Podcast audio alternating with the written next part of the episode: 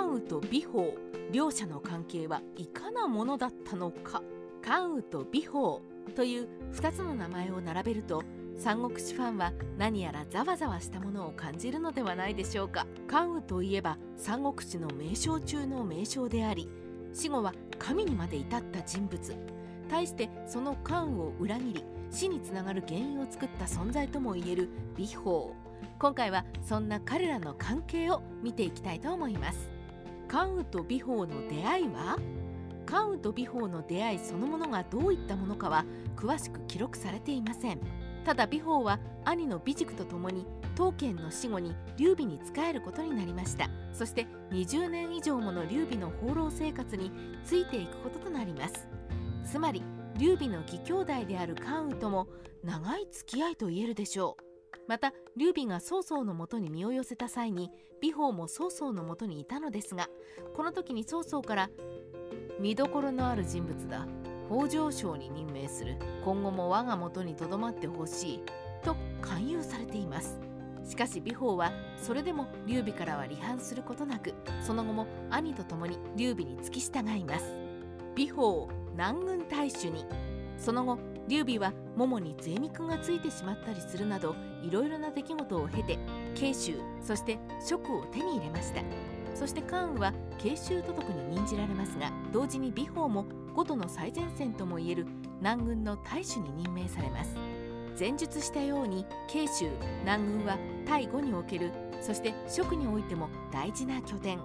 もちろん兄弟の美塾美夫人の関係もあるでしょうが美宝もまた劉備に信頼されていたからこその任命だと思われます。関羽との圧力ここまでで美宝と関羽の関係は分かりませんがある事件が起こります。関羽は繁盛攻めを開始しますがこの際に美宝詩人に援軍を求めました。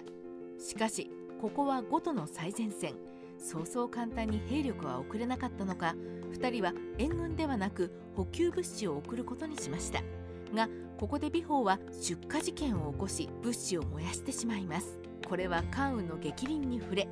凱旋した際にはこのことを我が軍に報告し容赦なく処罰をすると言われてしまいます。この言葉は美宝を追い詰めそこに抜け目なく孫権から「よかったらうちにおいでよ」とされたこともあり美宝は最終的に呉に行ってしまうことになります。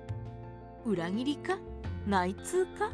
ちなみに美宝の裏切りに関してですが関羽伝では孫権の兵を迎え入れたとありますが旅毛伝では城を守って籠城していたけれど詩人が先に降伏したことで旅毛と詩人が一緒にいる姿を見ると降伏したとなっており内通していたのかそれとも詩人が降伏したことで諦めて降伏したのかは分かっていません。ただ職の記録では美宝は内通していたという印象を受け5の記録では籠城するつもりだったが同僚の降伏を見て諦めたという印象を感じるのが面白いところです。美宝と関羽の関係。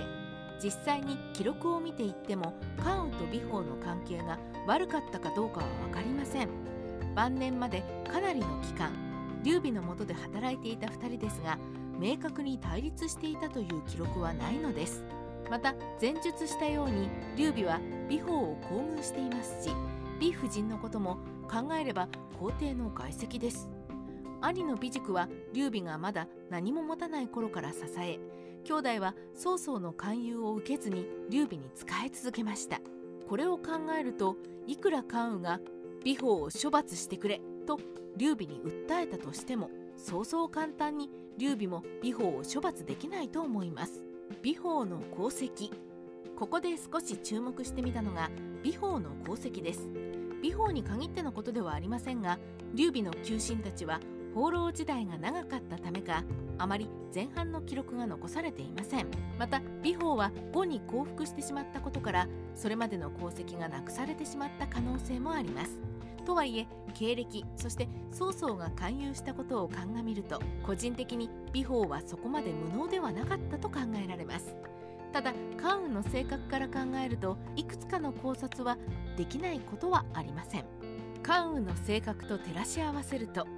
まず関羽は基本的に名士が嫌いです。また関羽は慶州都督に任じられた時から美宝詩人を軽視していたこともあります。食の上下関係があるといえど長年付き合いのある美宝にいきなり見くびった態度を取り始めるということはないでしょうからもしかしたら実は長い間美宝に対する関羽の態度はあまり良いものではなかったのではないでしょうか。そもそも一家を挙げて長く劉備の支えをしてきた美宝が叱責されたからといって急に敵国に逃げるというのはなかなかあることではありません。